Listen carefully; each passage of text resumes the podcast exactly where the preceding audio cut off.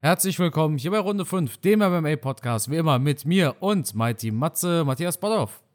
Hallo da draußen, schön, dass ihr mal wieder eingeschaltet habt. Freut uns riesig und ich würde sagen, wir haben viel zu besprechen. Wir geben gleich Vollgas, oder Carsten? Ja, Matthias, Samstag war die Übertragung. Mighty Matze im Free TV bei Bild TV, du hast Wheel of MMA kommentiert. Ich sag's nochmal, ne? Matthias, es war super gut. Ich finde, du hast es super geil gemacht. Ich habe gerne zugehört. Es hat Spaß gemacht. Und wir haben die Kämpfe gesehen. Jetzt so im Nachhinein, wie war dein Eindruck? Also ich war von meinen Kommentaren nicht so 100% begeistert, aber ich muss mich auch so ein klein bisschen entschuldigen und ich muss da eine kleine Lanze brechen für We Love MMA. Die haben da wirklich am Wochenende was auf die Beine gestellt, was extrem schwer war. Ich will jetzt nicht zu viel aus dem Nähkästchen plaudern, aber nur so viel an euch. Es waren halt sehr viele gute Kämpfe geplant, aber am Ende sind fast alle ausgefallen. Es sind dann noch zwei, drei Kämpfe übrig geblieben, die geplant waren. Es waren eigentlich viel mehr Kämpfe, aber bedingt durch Corona sind so viele ausgefallen, dass der ganze Event nachher natürlich etwas komprimiert wurde. Dann im Vorfeld Kämpfer ausgetauscht worden, die dann auch wieder ausgefallen sind. Also sie hatten wirklich richtig Stress und da ist einiges getan worden, damit dann am Ende ja das Event doch noch stattfinden kann. Und dementsprechend war es natürlich auch schwierig für mich, sich da zu, vorzubereiten, welche Kämpfer kommen.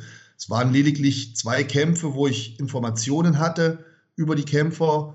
Alles andere musste dann spontan irgendwie gemacht werden. Und hätten alle Kämpfer mitgemacht, dann wäre das Event nochmal viel, viel besser geworden als das, was wir jetzt am Wochenende auf Bild TV haben sehen können. Also sehr schade, aber wie gesagt, ein fettes Kompliment an We Love MMA, dass sie trotzdem noch geschafft haben, irgendwelche Kampfpaarungen zu organisieren, neue Gegner zu organisieren. Also da ist echt ähm, hinter den Kulissen einiges abgegangen. Aber wir hatten einen schönen Main-Event mit dem Mario Wittmann war leider nur ein bisschen kurz, aber da steckt man halt vorher nicht drin. Ne? Da freut man sich drauf, jetzt einen geilen Kampf kommentieren zu können und bums ist er schon wieder Ende. Auch der Co-Main-Event war schnell zu Ende. Da kann man dann nicht mit, äh, mit tollen Kommentaren glänzen, aber so ist es nun mal. Hat mich trotzdem gefreut und ich freue mich auch wieder darüber, wenn ich vielleicht irgendwann nochmal die Chance bekomme und gegebenenfalls ja auch mit dir zusammen, Carsten.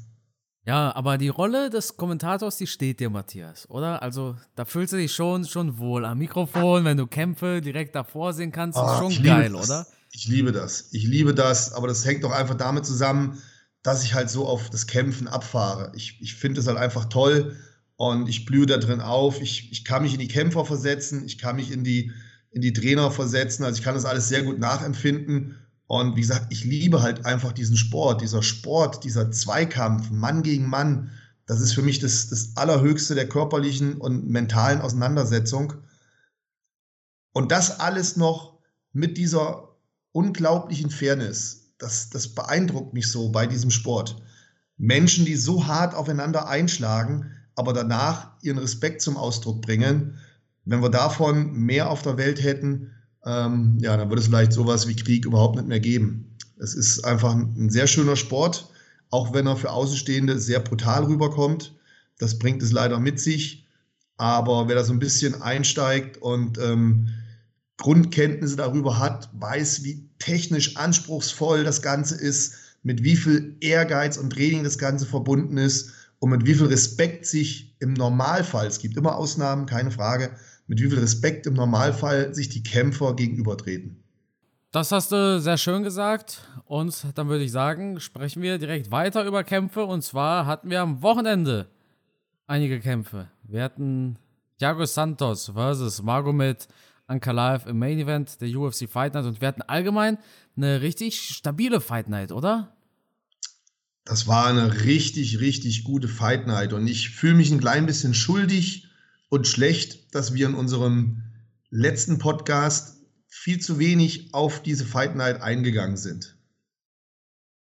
Ja, aber meinst du nicht, dass man im Vorfeld, also ne, rein von den Namen her hat dir natürlich viel versprochen, aber was hätten wir denn zum Beispiel sehr viel über Khalil Roundtree Jr. sprechen können. Jetzt hat er wieder abgeliefert mit seinem Soccer-Kick und so weiter. Aber ich denke, im Nachhinein ist es immer leichter zu sagen, äh, ja, die Fight Night hat sehr viel versprochen, ne? Ja, ähm, wir haben, wie gesagt, letzte Woche nicht so viel darüber gesprochen, aber wir hatten hier eine richtig gute Fight Night. Also diejenigen, die enttäuscht sind, dass wir letzte Woche so wenig darüber gesprochen haben, da entschuldige ich mich ganz förmlich bei. Ähm, umso positiv überraschter wart ihr wahrscheinlich alle, als ihr diesen Event gesehen habt, weil das waren ja wirkliche Spitzenkämpfe, die mega spannend waren, angefangen von Alex Pereira gegen Bruno Silva. Ich fand, das war ein Mega-Fight. Bruno Silva, extrem starker Gegner, den Alex Pereira hatte. Und Alex ist ja im Moment in, in aller Munde. Wer es nicht weiß, er hat vor einigen Jahren Israel Adesanya in einem Boxfight besiegt. Und deswegen spricht man halt aktuell ständig über ihn, weil man natürlich irgendwann den Kampf wieder sehen will. Er hat Israel Adesanya nicht nur einmal, sogar zweimal besiegt. Ja, einmal durch Decision, einmal böse ausgenockt. Im Fight an sich war er der Schlechtere, muss man dazu sagen. Aber er hat durch K.O. gewonnen, er hat ihn ausgenockt, dementsprechend ist es doch irgendwie ein verdienter Sieg. Und Pereira hat sich in meinen Augen solide gemacht. Also er wird jetzt von vielen so ein bisschen gehatet tatsächlich. Ich fand es aber gar nicht mal so schlecht. Ich denke, es ist natürlich nicht auf Adesanya-Level, aber er ist durchaus, er, er, hat eine, er hat seine Daseinsberechtigung in der UFC. Ich sag dir mal eins, ich schätze diesen Bruno Silva als richtig starken Mann ein. Den musst du erstmal besiegen. Deswegen kann ich die Kritik an Pereira überhaupt nicht verstehen. Ich finde diesen Bruno Silva richtig gut. Ich glaube, der hatte sieben Finishes in Folge jetzt. Also äh, Bruno Silva. Der hatte sieben Wins durch Finishes in Folge. Schon eine Ansage. Das ist ein sehr kompletter Fighter und er ist noch lange nicht am Ende seiner Karriere. Wie gesagt, ich finde den sehr gut und ähm, so einen musst du erstmal besiegen, wie das jetzt am Wochenende Alex Pereira gemacht hat. War ein geiler Fight, Teilweise waren beide Kämpfer auf Augenhöhe. Es war jetzt nicht so und deswegen sind die meisten wahrscheinlich so ein bisschen enttäuscht von Alex Pereira, weil Bruno Silva halt auch einen guten Kampf gemacht hat. Er hat auch seinen Treffer gelandet und ähm, da ist Alex Pereira in die ein oder andere schwierige Situation gekommen, aber trotzdem war es schön zu sehen, wie er da gekämpft hat. Also im Stand, tolle Kombination, ein sehr gutes Auge, sehr gutes Distanzgefühl und der, der wird nicht so wild beim Kämpfen. Der behält den Überblick, sieht dann genau, wo er präzise mit seinen Haken reinschlagen muss. Mir hat es gut gefallen von beiden Kämpfern. Also habe mich richtig gut unterhalten gefühlt. Ja, absolut. Aber Pereira für Adesanya wird es nicht reichen, oder? Ähm, noch nicht, nein. Aber wir wissen halt nicht, wie viel sich da im Kopf abspielt bei Israel Adesanya. Wobei ich Adesanya schon als mental sehr, sehr stark einschätze. Auf der anderen Seite ist es ja eh noch ein langer Weg, bis Alex Pereira dann irgendwann mal einen Kampf gegen Israel Adesanya bekommt.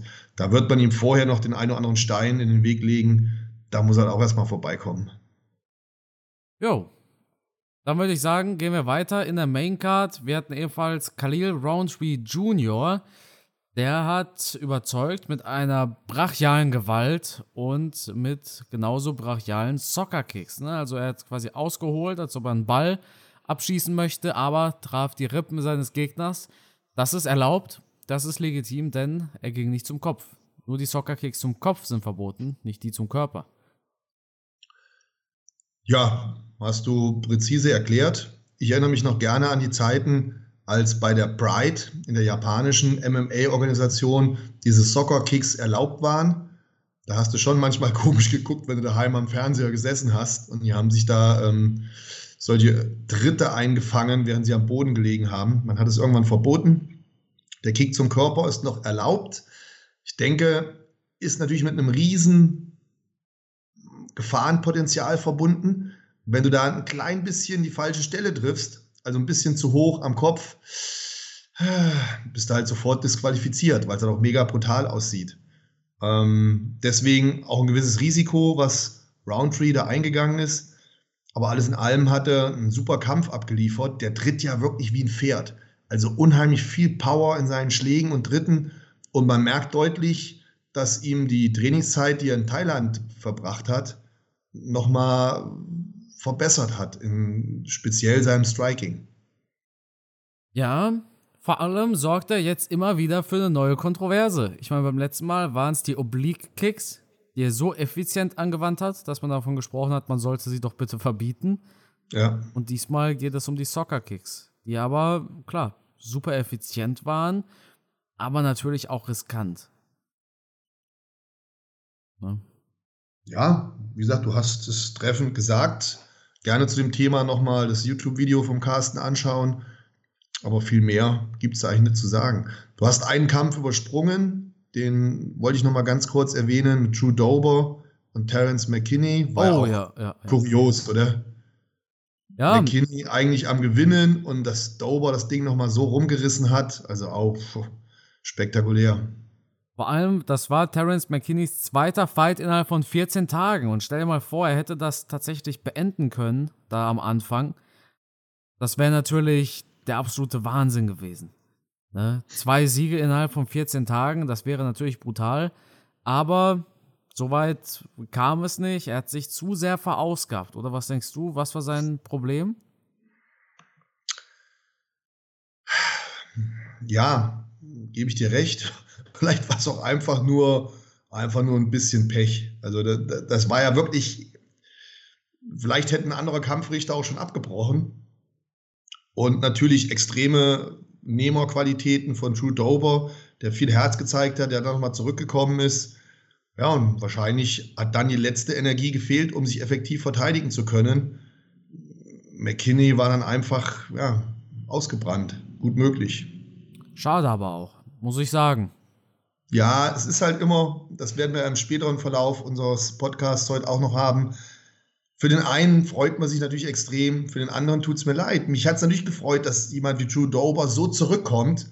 Da denkst du ja schon, wow, ist das krass. Auf der anderen Seite guckt man dann zu McKinney und denkt sich, Alter, so kurz vor einem spektakulären Sieg und dann doch noch verloren. Ja, das ist das, das Schlimme. Man hat da eine emotionale Achterbahn. Es sei denn, man ist jetzt ganz speziell Fan von einem Kämpfer. Aber hier, wo ich relativ neutral bin, für den einen freue ich mich, für den anderen ärgere ich mich. Jo. Malo Morales hat gegen Song Yadong gekämpft. Ja, Malo Morales, der war doch mal so gut, oder? Der war doch mal, der die erste Runde gegen, äh, wie heißt er nochmal? Henry Cejudo gewonnen. Tja, diese eine Runde war er eigentlich schon Champion. Ja, es war, glaube ich, auch seine letzte gute Runde. Der Gürtel hat schon an seiner Hüfte gehangen, könnte man sagen. In mhm. der ersten. Ja, absolut. Sah gut aus. Und dann ja. ist Henry Cejudo damals spektakulär zurückgekommen, was einem nochmal gezeigt hat, was das für ein intelligenter Fighter ist. Und ab da ging es bergab mit der Karriere von Marlon Moraes. Und es ist schon, er, er tut einem schon leid, oder? Ja, eigentlich ja ein super guter Athlet, aber dieser, dieser letzte Funken fehlt einfach jedes Mal. Jedes Mal. Auch damals gegen Merab Dvalishvili. Da hat er auch anfangs gewonnen, aber wird dann demoliert auf dem Boden, ne? Ja, es, äh, man fragt sich, was da los ist. Ich meine, er hat zwischendurch, also eigentlich hat er nach Henry Cejudo nochmal einen guten Sieg gehabt gegen Jose Aldo. Und Jose Aldo ist natürlich eine Legende, keine Frage. Da dachte ich eigentlich, mental ist, ist der jetzt wieder gefangen. Aber danach ging dann diese ja, Verliererstraße los, auf der er sich bewegt hat. Und man hat irgendwie das Gefühl, da ist irgendwas bei ihm im Kopf, was die Leistung nicht zu 100% abrufen lässt. Weil körperlich macht er einen fitten Eindruck, finde ich. Ja, du darfst aber nicht vergessen, dass dieser Fight gegen Aldo, den hat er ja eigentlich verloren. Ja, das sagen wir als möchtegern Experten und ja, viele Aldo, andere. Aldo bekam den Titelkampf, nicht Morales. Das ist richtig, ja. ja. Aber, aber es war jetzt auch kein schlechter Kampf für ihn. Er hat auch seine Momente gehabt und in seiner ähm, Kampfhistorie steht natürlich drin, dass er den Sieg errungen hat. Mhm. Meinst du, er hat da mental Schaden davongetragen, dass er zwar offiziell Sieger war, aber inoffiziell mit dem Kopf nicht gewonnen hat. Ah, ich denke, ich denke nicht. Ich denke, dass einfach, dass er älter wird und älter wurde. Ich denke, das Ja, ist er, das ist, Problem. er ist 33, das ist ja jetzt auch noch kein Alter. Ja, aber bei jedem wirkt sich das Alter anders aus. Ne? Der eine ist mit 30 schon an seinem Ende, der andere wird mit 30 erst so richtig warm. Ich hau jetzt mal was raus. Ich denke, da gibt es irgendwas, vielleicht in seinem privaten Umfeld oder so, was, was da Probleme bereitet. Da muss irgendwas sein, wovon wir nichts wissen. Es kann doch nicht sein. Oder es ist wirklich Pech, dass er so die Kämpfe verliert. Also du Ich denkst, weiß. es hat einen anderen Grund, dass er so ja, schlecht geworden ist. Ja, ich, ich, da, muss, da muss irgendwas sein. Ich weiß es nicht. Ich weiß es nicht. Ich würde ihn gerne mal fragen, das würde mich interessieren. Weil die letzten Niederlagen waren ja echt brutal. Das waren ja üble K.O.-Niederlagen. Und auch jetzt am Wochenende gegen den chinesischen Kämpfer. Mal ganz von abgesehen, dass der ja auch richtig gut war. Ne? Wir Mhm. dürfen da jetzt nichts absprechen. Ja. Geile Kombination, die der geschlagen hat. Und der Aufwärtshaken, das war natürlich ein Brett. ne? Das, Mhm. ja, vielleicht, vielleicht ist er auch einfach, einfach nicht gut genug. Vielleicht gibt es keine besondere Erklärung. Vielleicht liege ich auch komplett falsch. Vielleicht sind einfach die Gegner, die er hatte, und es waren ja alles Top-Gegner. Also ich, der, der Chinese hat mir mega gefallen. Ich hätte ihn im Leben nicht so stark eingeschätzt. Aber ich finde den Jungen super. Und der ist ja noch mega jung, glaube ich. Anfang 20 oder so, ne? Relativ, ja, ja. Ja.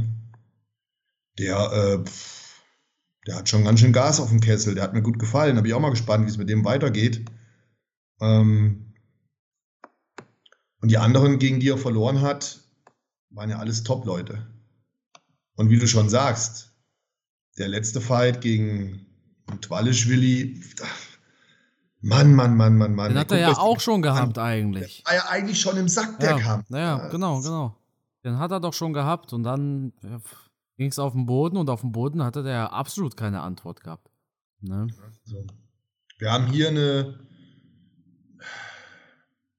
eine ganz traurige Situation eigentlich, weil du hast hier einen Topkämpfer, der aber wahrscheinlich in der UFC keine Zukunft mehr hat. Mhm, absolut. Und wie, das können so wir gleich- Greg Hardy, der ist ja auch raus. Ja. Und das können wir gleich auf unseren nächsten Kämpfer auch noch äh, projizieren. Ja, ja, ja. Thiago Santos. Thiago Santos versus Magomed Ankalaev. War ein bisschen enttäuscht von dem Kampf tatsächlich. Also, es war jetzt nicht der spannendste Fight. Das war keiner von Thiago Santos seinen letzten drei Kämpfen, wenn wir ehrlich sind. Der Jones-Fight war der letzte wirklich gute Fight von Santos. Das sind jetzt auch schon drei Jahre bald. Es liegt halt wahrscheinlich an den Verletzungen. ne? Wir haben es ja im Vorfeld gesagt, auch im, im Podcast. Und diese Vermutung hat sich halt wieder einmal bestätigt, leider. Thiago Santos hat zwar immer noch seinen Wumms, das haben wir gesehen, er hat einen Knockdown landen können gegen Ankalaev, aber das war es dann auch. Thiago Santos hat nicht mehr diesen, diesen Mut, oder wie ich es beschreiben soll, ne? Ja, ich, ich überlege manchmal, ha- haben wir ihn in der Vergangenheit vielleicht auch überbewertet? Hatte er vielleicht schon seine Peak gegen John Jones? Er hatte ja im Vorfeld auch schon die eine oder andere Niederlage gegen gute Kämpfer, wo man dann sich denken könnte, ah, vielleicht reicht es halt vielleicht doch nicht aus, ne? Gegen, gegen Musashi zum, zum Beispiel oder wie gegen Uriah Hall oder Vincente Luque. Ähm, das, das sind ja auch alles gute Kämpfer. Vielleicht hätte man da schon sehen können, es reicht vielleicht doch nicht für die Top-Leute. Dann hat er aber eine super Serie gehabt, hat unter anderem Jan Blachowicz K.O. geschlagen und auch einen Jimmy Manuwa, was halt auch beides richtig gute Fighter sind, auch damals einen Kevin Holland. Man ist so hin und her gerissen zwischen Thiago Santos. Aber alles in allem bin ich der Meinung, dass seit den schweren Verletzungen er ja einfach nicht mehr diesen, diesen Speed hat, diese, diese Exklusivität hat, diese Aggressivität hat. Ähm, man hat das Gefühl, er, er fährt so ein bisschen mit angezogener Handbremse. Die Power natürlich hat er noch in seinen Schlägen drin, das hat man gemerkt, als er Ankalaev da leicht angenockt hat.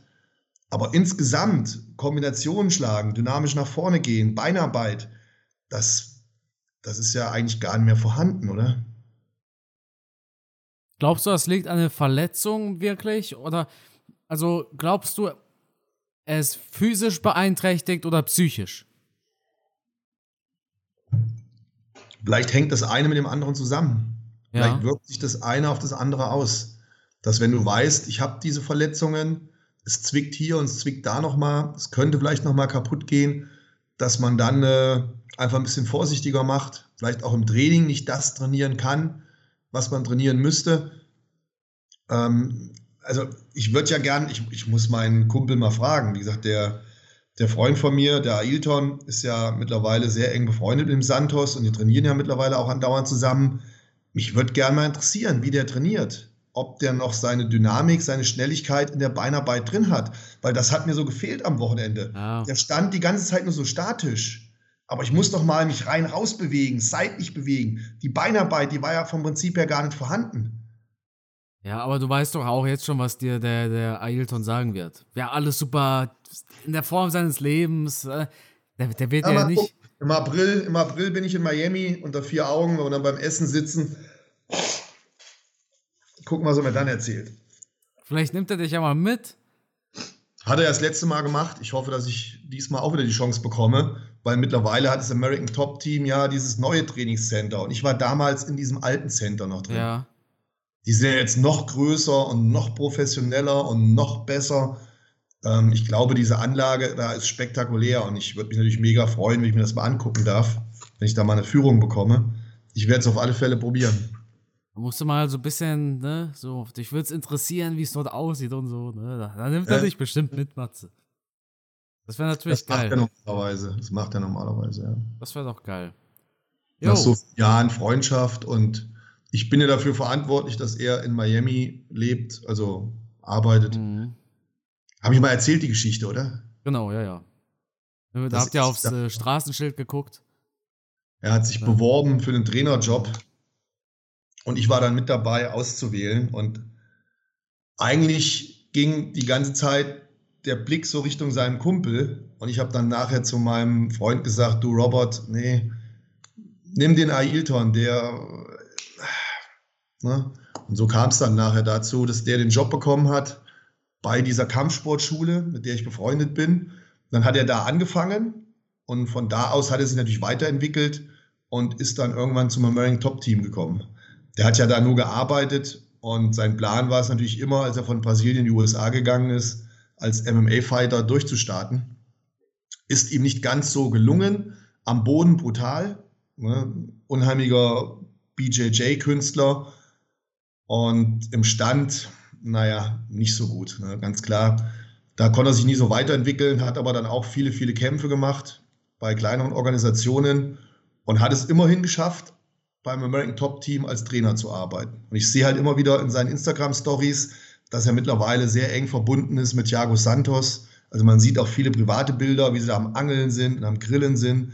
Die scheinen sich also sehr gut zu verstehen.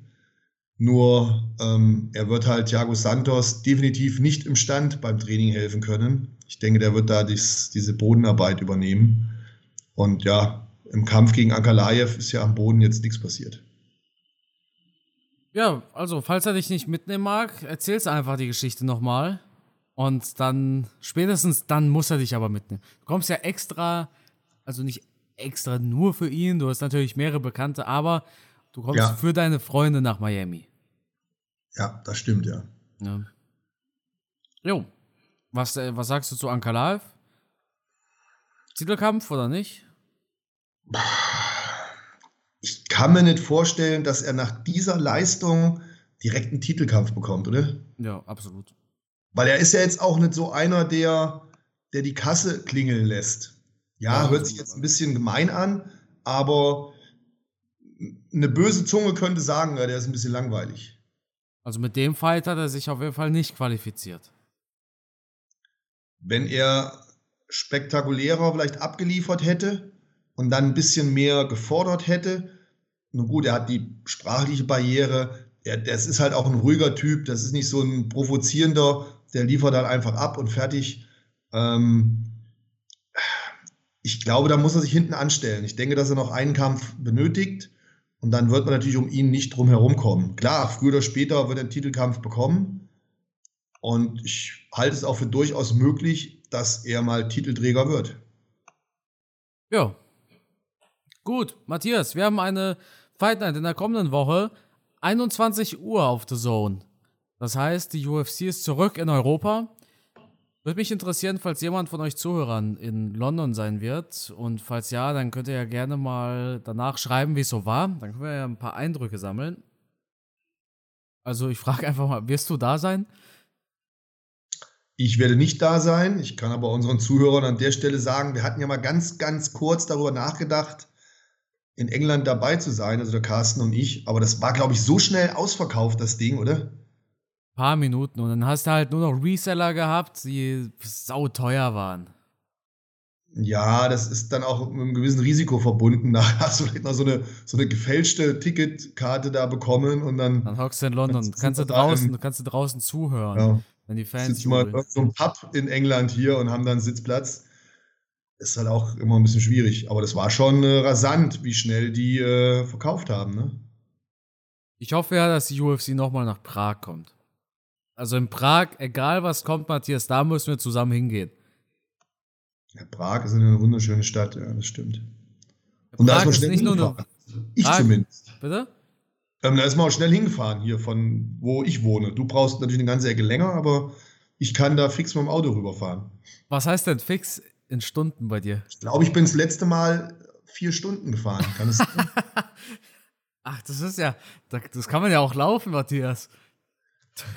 Also vier Stunden fahre ich, wenn ich zu meinen Eltern fahre. Ne? Und also vier Stunden, ich, ich persönlich denke mal, wenn ich vier Stunden gefahren bin, dann. Also vier Stunden Fahrt ist für mich absolut. Na, nee, warte mal, das ist ein bisschen länger. Lass mich mal gucken. Naja, viereinhalb eher. Also meine, mein, mein Gedankengang ist immer der, ich fahre nur vier Stunden, wenn ich mindestens zwei Tage bleibe. Na, guck mal, ich bin jetzt zum Moderieren, als ich da zu Wheel of MMA gefahren bin, bin ich auch vier Stunden gefahren. Vier Stunden hin, moderiert, vier Stunden zurück. Aber das ist natürlich was anderes, ne? Wenn ich im Audi fahre, dann habe ich mein Tempomat, ne? Und dann komme ich, ich, mit meiner, mit meiner kleinen Karre hier. Ne? Ich muss, ja, ich muss dir da recht geben. Ich habe natürlich ein hochwertiges äh, deutsches Automobil, mit dem sich wirklich gut fahren lässt, ja. Deshalb, das, das dachte ich mir auch. Also, ich habe auch zu meiner Freundin gesagt, ja, wir können öfters weiter wegfahren, wenn wir das neue Auto haben. Ne? Aber ich meine, ich habe das, hab das letztes Jahr bestellt, im November oder sowas, und es kommt, also im Leasingvertrag steht Dezember. Also die brauchen ja fast ein Jahr, um ein Auto zu liefern, was ja der Wahnsinn ist. Und ja. ähm, wenn das so ist, dann kann ich mir auch vorstellen, dass ich mal fahre, länger als vier Stunden. Ich habe auch mal vor, nach Rumänien zu fahren, zu meinen Verwandten. Mhm. Aber also aktuell ist so alles über zwei Stunden ist mir schon zu viel, ehrlich gesagt. Ich habe mhm. aber auch kein Tempomat, muss ich dazu sagen. Nee, ja, Prag müssen wir auf jeden Fall machen. Und äh, ja. je nachdem, wenn äh, die, wenn Covid dann mal vorbei ist, dann wird die UFC auch öfters nach Europa kommen. Deutschland ist da bestimmt auch mal dabei. Ich denke, so alle zwei, drei Jahre kommt die UFC mal nach Deutschland. Und äh, ja, genau. Ja, UFC Final in London. Main Event Tom Aspinall vs. Alexander Volkov. Was für Gefühle löst der Fight bei dir aus? Keine. ja, genau. genau. Ich war jetzt sehr gespannt darauf, was du sagst. Denn ganz ehrlich, da gibt es andere Fights, ja. Dan Hooker im Federgewicht gegen Arnold Allen. Das ja. ist viel spannender. So ein ja. Paddy Pimblett, das ist auch viel spannender. Ja. Einfach nur um zu sehen, wie er abliefern wird. Ne? Nicht, weil Paddy Pimblett jetzt der, der heftigste ist. Volkanowski, äh, Volkov, ich verwechsel die beiden immer vom Namen her, weil beide heißen Alexander und der eine halt Volkov und der andere halt Volkanowski. Kann man sich schon mal längst ganz schnell versprechen. Ne? Also keine Sorge, Leute. Ne? Nicht das Federgewicht kämpft jetzt am Wochenende, sondern das Schwergewicht. Der Russe, Alexander Volkov. Ja, was will man da großartig zu sagen über den Fight? Ne? Ja, ich denke schon, dass es ein interessanter Fight wird, aber ja, er hat halt jetzt nichts groß. Es ist nur die Frage, kann ein Tom Espinel gegen Volkov gewinnen? Wenn ja, für ihn natürlich super, weil er einen relativ sauberen Kampfrekord hat. Aber ob es dann nachher reicht, um weiter nach oben zu kommen, wissen wir halt nicht. Das, dafür ist er halt einfach zu unspektakulär bisher. Aber ganz klar, man hat diesen Kampf halt gebucht, weil er Engländer ist. Logisch, brauche ich euch nicht zu erklären. Und der wird natürlich schon den einen oder anderen ähm, Fan ins Stadion locken. Wir haben natürlich viele europäische Kämpfer auf dieser Karte. Und logisch, man versucht es MMA, Schrägstrich UFC, wie man auch bei The Zone immer feststellen darf, bei Sportarten. Ähm, man versucht es natürlich jetzt endlich mal wieder nach Europa zu bringen, nach London, das da zu pushen. Deswegen haben wir halt viele interessante, gute Nachwuchskämpfer aus England. Absolut. Was ja auch verständlich ist, dass die UFC diese Athleten auf die Karte setzt. Ja, das ist ja normal, ne? Das ist ja. ja immer so in Europa, da in dem Land, in dem die UFC gerade ist, da sind die meisten Kämpfer von. Auch in Brasilien zum Beispiel. Natürlich. Kennen, glaube ich, unsere Zuhörer alle, müssen wir nicht näher erklären. Aber wie gesagt, hier sind auf der Karte ein paar Leute, die einen guten Kampfrekord haben. Ich meine mich auch erinnern zu können, dass äh, Paul Craig kämpft auch. Der Schotte. Ja. Der Submission Artist der Ankalaev submitted hat. Mhm, in der letzten Sekunde damals, ne? Ja. ja muss eigentlich, kein, eigentlich kein schlechter, der Paul Craig. Also, die wichtigsten Dinger immer verloren. Ja, leider Gottes, ja. Das stimmt. Aber auch ein Gunnar Nelson zum Beispiel, den fand ich früher auch mal richtig super. Ja, bei dem geht es auch um alles jetzt, ne? Ja. ja. Verletzungspech, sehr viel Verletzungspech gehabt. Ja, das ist dann meistens der, der Anfang vom Ende. So Verletzungen haben wir einfach schon sehr, sehr oft gehabt, dass Topfighter, die eine super Bilderbuchkarriere hatten, dass die ihre Verletzungen bekommen haben und dann einfach nicht mehr an die Leistungen anknüpfen können. Das, der MMA-Sport entwickelt sich so schnell weiter und wenn du da längere Zeit ausfällst und dann auch nicht mehr optimal trainieren kannst, weil du musst, um in der UFC mithalten zu können, da kannst du nicht mal 80 oder 90 Prozent in Form sein. Du musst zu 100 Prozent in Form sein, du musst topfit sein. Und wenn da so ein Kämpfer ein paar Körner lässt, dann kann der einfach an die alte Leistung nicht mehr anknüpfen. Und wir haben das in der Vergangenheit bei sehr vielen Fightern gehabt. Auch bei ganz, ganz, ganz bekannten Kämpfern. Zum Beispiel Kane Velasquez. Mhm. Oder auch ähm, Brock Lesnar. Oder, oder. Es gibt da ganz viele Kämpfer, die ähm, wir werden es auch jetzt bei Conor McGregor haben, bin ich auch fest von überzeugt. Wobei böse Zungen dann wahrscheinlich sagen, der war vorher auch schon am Ende. Ähm, ja. Ja. Sind wir auf alle Fälle gespannt, wenn Conor zurückkommt irgendwann. Naja, in seinem Titelfight. Ja, das wäre natürlich ein Geschenk für ihn. Aber da werden wir dann zur gegebenen Zeit drüber sprechen. Alles in allem aber nochmal zurückkommen zu London. Hammerveranstaltung und ich denke mal, ihr da draußen freut euch drauf, weil es ist halt nicht mitten in der Nacht. Es ist am, am Abend, am frühen Abend. Man kann das sehr bequem gucken, außer man bekommt dann Stress mit seiner Frau. Ja, ich meine, was macht man denn sonst Samstagabend um 21 Uhr?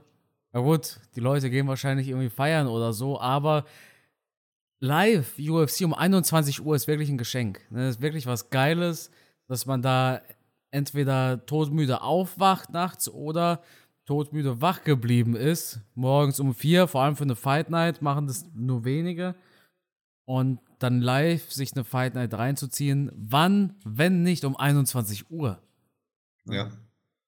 Und ich bin mir relativ sicher, dass es eine sehr gute Veranstaltung wird, weil die Kämpfer sind heiß. Die, die wissen haargenau, ey, wieder in London, da geht es um was.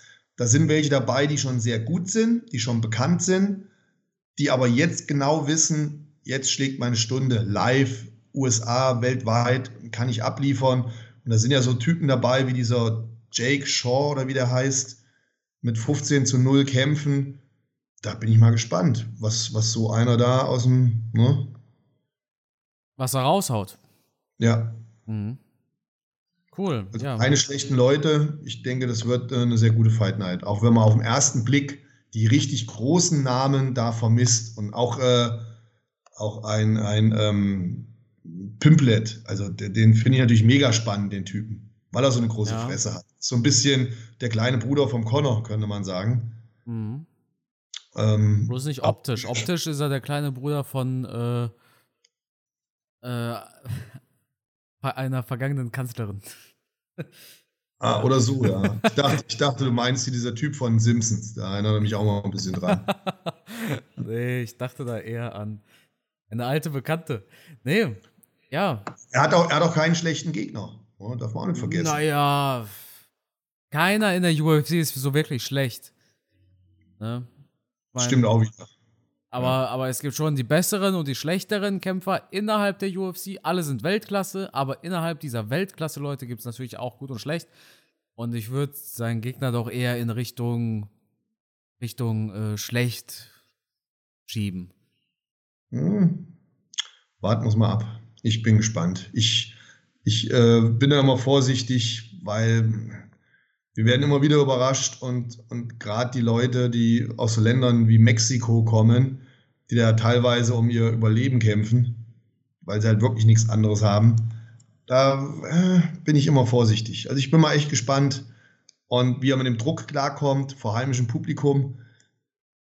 Alles nicht so einfach, wird interessant. Wobei ich mir bei ihm mal wieder vorstellen kann, der strotzt ja nur so vor Selbstvertrauen, Mhm. dass der natürlich einen riesen Push kriegt durch das Publikum. Ja, ich habe einen Mich, witzigen. mich, mich hat das immer belastet, wenn ich vor heimischem Publikum kämpfen musste. Ich habe dann äh, witzigen Kommentar gelesen. Und zwar, Paddy Pimblett hat das Ego eines Goats, aber das Skillset von einem Journeyman. Na gut. Hast du das mitbekommen?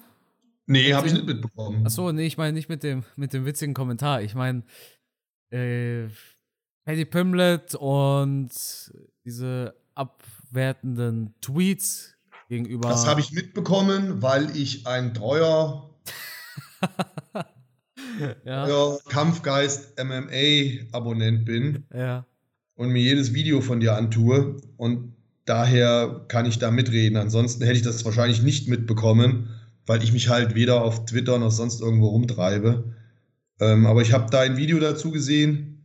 Du hast ja dazu geäußert, ist er ein Rassist und solche Sachen und äh, wie er sich da geboxt hat im Hotel. Ja, das ist halt ein typischer Eng Engländer, oder?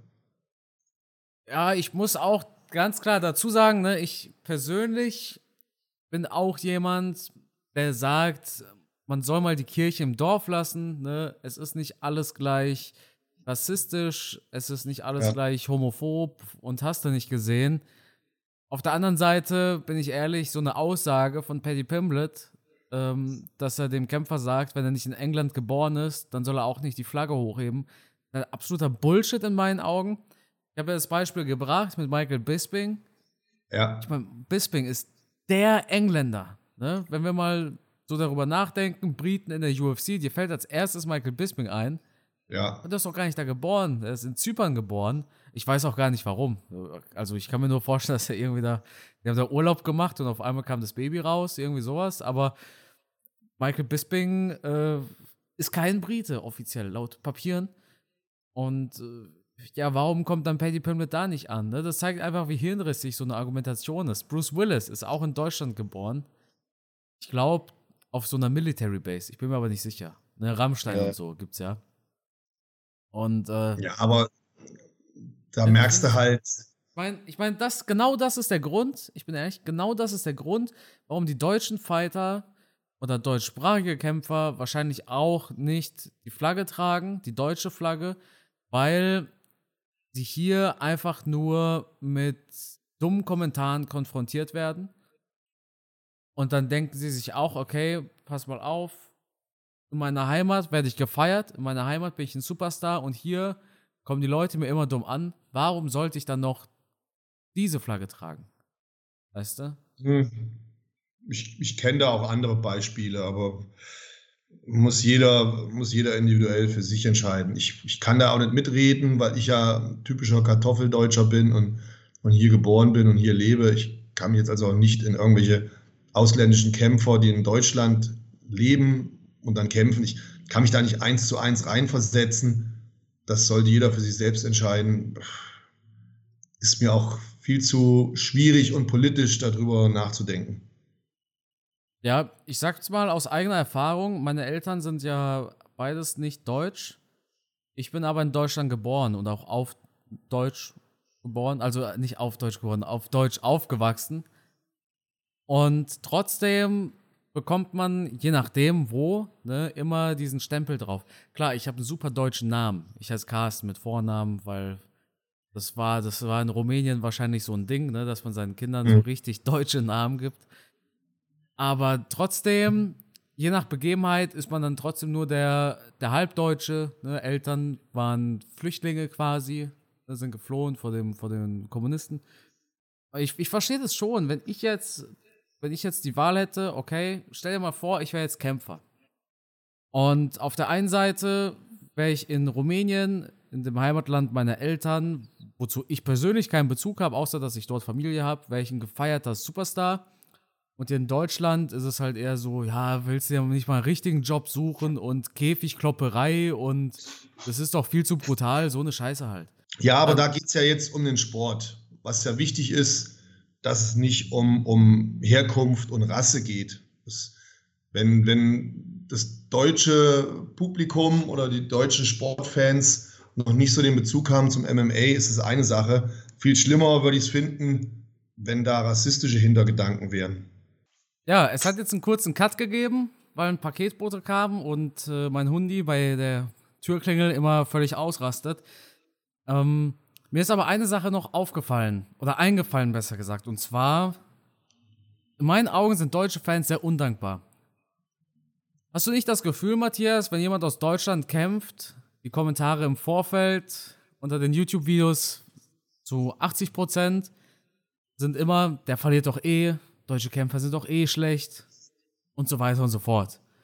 Zugegeben, die deutschen Kämpfer verlieren auch meistens, also ich weiß nicht die Bilanz, aus den letzten zehn UFC-Fights mit deutscher Beteiligung. Aber ich würde einfach mal tippen, dass die Bilanz negativ ist. Aber nichtsdestotrotz fehlt in meinen Augen viel Unterstützung. Ne? Die werden doch nur gebasht, die deutschen UFC-Fighter. Ja, schwer zu sagen. Ich äh, keinen, ja, ich bin nicht, bin ich nicht voll im Detail drin. Müsste ich wirklich mal gucken, wenn da Videos von dir kommen, wie die Kommentare aussehen. Ich glaube, da bist du etwas mehr in der Materie drin.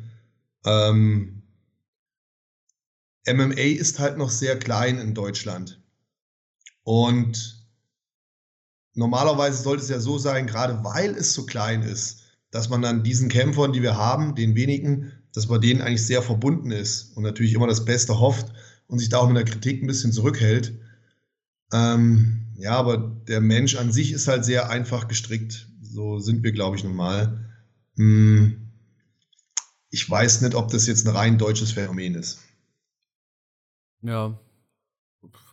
Gut, dafür fehlt uns natürlich auch der Blick ja. in ins Ausland. Ja. Ne, also ich kann mir schon vorstellen, dass es auch in den USA wahrscheinlich genauso sein wird, bloß reden wir in den USA dann nicht von, von dem ganzen Land an sich, sondern von Staaten. Ne? So Upcoming Fighter aus Texas oder sowas, jetzt äh, Nevada oder so meinetwegen. Da wird es auch genug Kritik innerhalb der Leute geben. Aber ich habe schon das Gefühl, also das ist ein, einfach so mein Eindruck.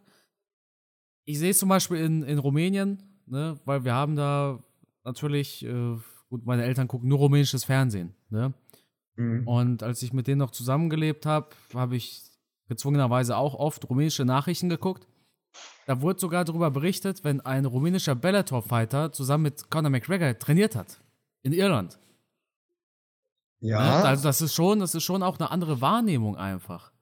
Ja, aber können wir da, können wir da den Fans den Vorwurf machen oder ist es einfach Deutschland an sich, dass wir halt vielleicht einfach zu verwöhnt sind durch unsere Superstars, die Formel 1 fahren oder Fußball spielen. Ich meine, ich könnte jetzt keinen rumänischen Fußballverein sagen.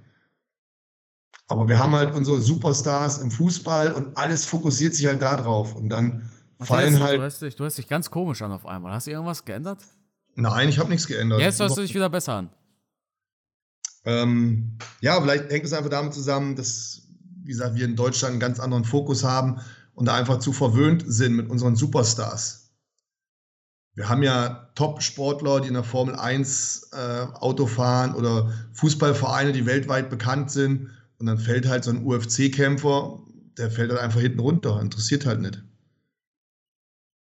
Das kann tatsächlich auch ganz gut sein. Während in Rumänien das natürlich einen ganz anderen Stellenwert hat. Aber das, das ist halt einfach, ja, das siehst du ja auch in Polen, was da der, der Kampfsport für einen Stellenwert hat. Wenn wir noch weiter nach Osten gehen, wird das ja immer mehr. Ja, das ist halt einfach so hier in Deutschland. Das, äh, da, ja. Ja, das ist, ja. Kann man auch nicht mehr dazu sagen, bevor man doch irgendwas Falsches sagt. Ja. Ja, es ist, es, ich kenne es halt auch anders. Ne? Klar, aber ich, ich kann auch nicht im Detail sagen, woran das liegt. Also ich, wenn ich früher als Bodybuilder in die USA gekommen bin, habe ich da auch eine viel größere Fanbase gehabt als hier in Deutschland. In Deutschland haben sich die meisten wahrscheinlich schief angeguckt. Ja, so ungefähr. Auf der anderen Seite hast du auch in Deutschland deine treuen Fans. Die gibt es ja auch. Ne? Deswegen, die dürfen wir nicht vergessen. Ähm, das siehst du ja auch an deinem Kanal, dass es da unheimlich viele gibt, die sich dafür interessieren schon. Ja, absolut, absolut. Aber wenn du jetzt von der breiten Masse sprichst, ja, da sind wir halt einfach in Deutschland anders als jetzt zum Beispiel in Rumänien, USA oder Polen. Das ist dann so ein gesellschaftliches Ding, würde ich sagen. Mhm. Genau, genau, absolut. Aber dafür sind wir ja da mit unserem Podcast oder du mit deinem YouTube-Kanal Kampfgeist, dass die Leute auch immer wieder einen anderen und neuen Einblick bekommen in diese Sportart. Und genauso versuche ich das ja, oder habe ich das über die Jahre auch versucht, mit Bodybuilding den Leuten immer zu zeigen, passt mal auf, es gibt auch Bodybuilder, die jetzt nicht nur den ganzen Tag Reis und Hühnchen fressen und dumme Kommentare loslassen, sondern gibt es auch welche, die ne, normal sind, Verständnis haben für jeden anderen und nicht nur ihr Leben auf einen dicken Bizeps reduzieren. Ähm, einfach die Leute auch mal an sich ranlassen. Das ist dann auch immer unsere Aufgabe als, als Bodybuilder, als Kämpfer, als YouTuber, den Leuten halt auch einfach die Möglichkeit zu geben, sich einen neuen Eindruck zu machen. So sieht's aus, Matthias. die müssen nur bereit sein. Die müssen nur bereit sein. Die meisten sind halt einfach verschlossen mhm.